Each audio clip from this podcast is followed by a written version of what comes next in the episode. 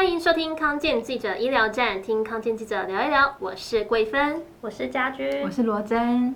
哎，最近好多人因为新冠肺炎过世，可是不是说新冠肺炎大部分都是轻症吗？嗯、为什么传出这么多人还是没有送医就突然就猝死了，甚至可能根本不知道自己感染新冠病毒就突然间走了、啊？你们有听说一些案例吗？呃，有，就是我觉得这可能就是跟我们待会要讨论的快乐缺氧有关系吼，就是、嗯、呃，其实前阵子我们就有一个很就是。大家尊敬的一个媒体前辈，他就因为这件事情，然后突然离开了我们这样子。然后他，我相信大家有看新闻都知道，他就是那个新传媒的总监林芳仪。那他其实呢，在前几天还在感谢日本送疫苗过来，结果没有想到六月九号的晚上，他感觉到呼吸困难，然后晚深夜就是家人送他去医院的时候。他就是还没到医院之前就离开了，这样，嗯、所以其实因为他深受大家喜欢啊，因为他就是对人就是很谦虚啊，然后对大家都很好，嗯、所以说他离开的时候大家都非常惋惜，很难过。是哦，嗯、好可怕哦，因为我有看到一个新闻，大家可能也都有注意到，就是、嗯、呃，伊甸市有一个摄影师。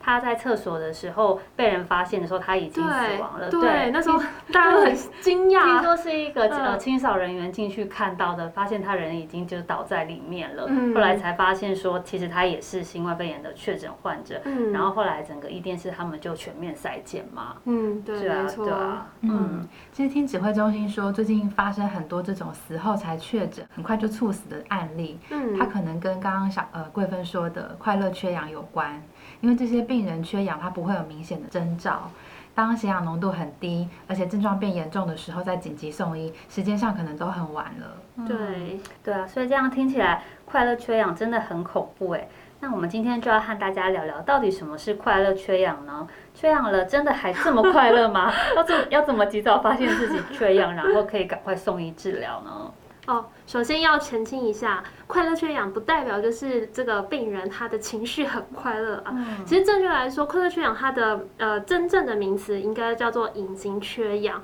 然后其实它就是因为病人常常都没有感受到不舒服然后的感觉，所以国外才会有人形容这个叫做快乐缺氧。嗯，呃，我们常听到的血氧浓度，它指的是血液中氧气的浓度，也就是血氧饱和度。当我们的人体吸进氧气之后呢，它会透过血液输送到身体的各个器官，所以血氧饱和度它其实是反映我们呼吸系统和循环系统运作的一个重要指标。那一旦这个血液含氧量不足的时候，可能就代表我们的心脏跟肺脏出问题了。嗯，一般健康人在平地大约是海拔五百公尺以上的血氧浓度，大约会是九十五到一百趴。那如果在九十四趴以下的话呢，可能你就已经有供氧不足的现象，而血氧浓度呢太低，它会造成人人们精神不集中啊、倦怠，还有长期抽烟的老烟枪，这些人血氧浓度通常也会比较低，大约在九十二趴以下。还有一些疾病也会让你的血氧浓度比较不足，像是严重肺炎或者是心脏衰竭、肺气肿等等。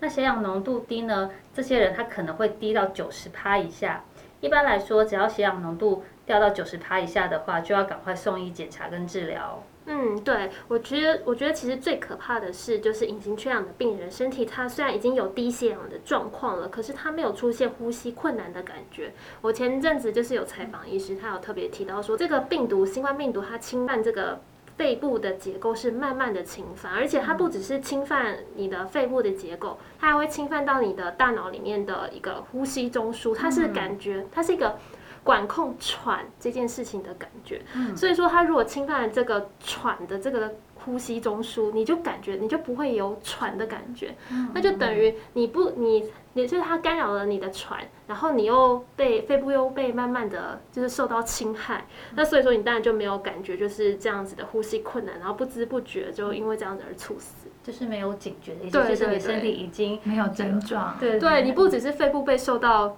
就是破坏，你的脑部的那个呼吸中枢也受到了破坏。嗯嗯嗯嗯。所以现在如果说有一些轻症或者是无症状的患者，他必须居家隔离或是在加强版的集中检疫所或防疫旅馆隔离的时候，也就是旁边的这个医护可能不像医疗院所这么足够的时候，那就要更小心观察自己的血氧状况。嗯，那我们现在介绍一下常见的呃侦测血氧的方式，主要有三种。第一种呢，是由医事人员来直接验血，它也是呃，就是采动脉血之后，透过血氧分析仪做分析，是属于比较侵入式的检查。对，刚刚那个家军提的是只能在医疗院所做的。那我现在来讲第二种的方法，就是大家常见的那个血氧机，它有一个比较呃正确的名词，叫做指压式光电感测器。然后呢，这个也有人叫它叫做金手指，它其实就有点像是订书机的感觉这样子。然后它是夹在手指上，透过指甲的甲床里面的血红血球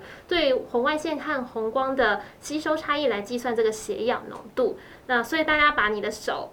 拿出来，就是看看自己的手，只要你的指甲干净，没有涂指甲油，而且指尖很温暖，那这样测出的数值都还蛮准确的。而这个是非侵入性的检查。对，那至于第三种呢，它是呃智慧型的穿戴装置，像是现在很多人都会戴的智慧手表啊、智慧手环，它有一些就有侦测血氧的功能。那它侦测的原理其实跟我们刚刚讲的指压式的。呃，测量其实也蛮像的，只是说它照光的部位不一样，从指甲呢改成是测你的手腕。不过呢，因为手腕它不像指甲是比较透明的，而且光线也不容易穿透，所以呢准确度可能会稍微再差一点点。嗯，有一些呃常登山的这个医师专家，他们会在登山的时候会带这个血氧侦测仪，有时候也会使用这个智慧手表来看他们的血氧状况。有专家分享说，每一次登山他会带这个血氧侦测仪，也会使用智慧手表来侦测他的血氧。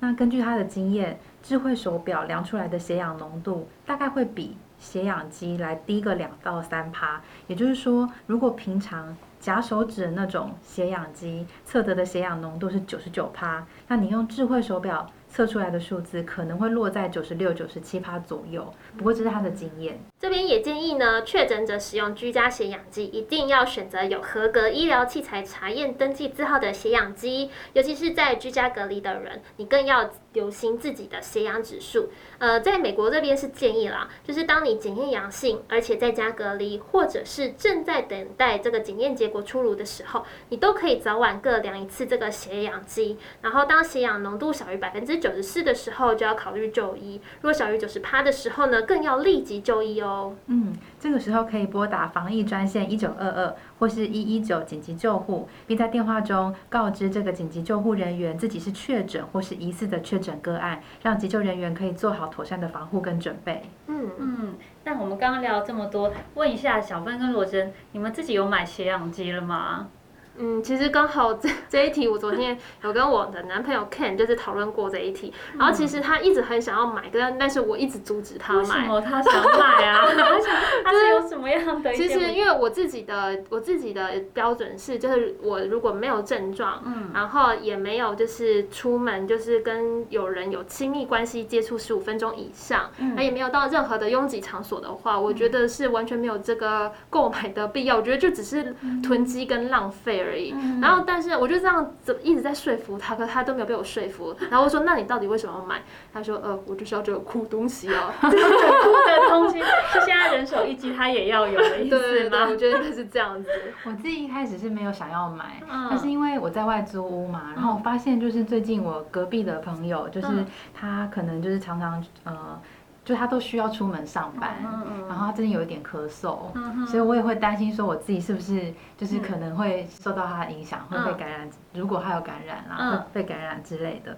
所以这个时候就会想要买血氧机或者是智慧手表来测。嗯、但是我一开始就是有去。找那个市面上的智慧手表，嗯，我发现就是我量出来的数值大概有九二九三趴的，这么低？对，然后我是后来回头看，就是我们康健其他同事的报道，嗯、看到说智慧手表量出来可能会比就是专业的血氧机再低一点，哦，我就放心一点点，把它加回去，看起来就是正常的数字这样子。对，但是其实还是会想说，是不是有需要就是买专业的血氧机来测？嗯、所以你买了吗？我现在是买给家人了，哦，但是我自己的部分的话，因为因为我觉得在台湾买还是有点贵，嗯，现在好像很不好买哦，大家都在抢。对，我看常看社区药局外面门口都贴个血氧机售完这样子。嗯，对。呃，现在大家可能也有听说，没有血氧机的时候，可以自己按压指甲，看看指甲颜色的变化，来了解自己是不是可能有快乐缺氧的情形。可是呢，专家其实并不建议大家这样子做，因为当你按压你的指甲，发现颜色。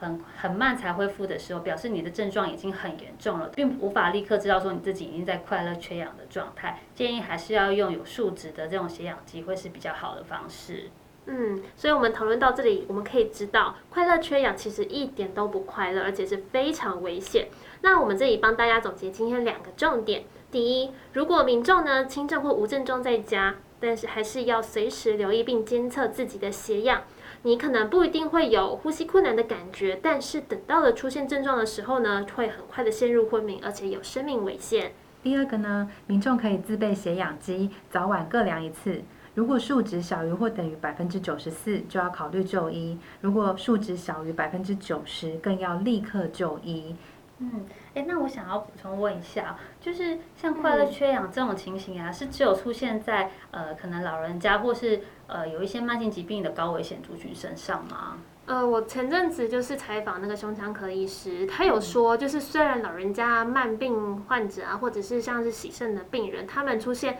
呃中度以上的重症的比率是高的，然后缺氧的情形也是高的，嗯，但是其实不管是台湾或者是国外，都有很多的年轻人，而且他是强壮、没有慢性病的年轻人，嗯，也有发生过这样子隐形缺氧而猝死的案例，所以年轻人你千万不要就是掉以轻心哦。嗯。好，那我们今天节目就到这里，感谢大家的收听。康健记者医疗站，听康健记者聊一聊。我是桂芬，我是家君，我是罗真，我们下次空中再见，拜拜。拜拜。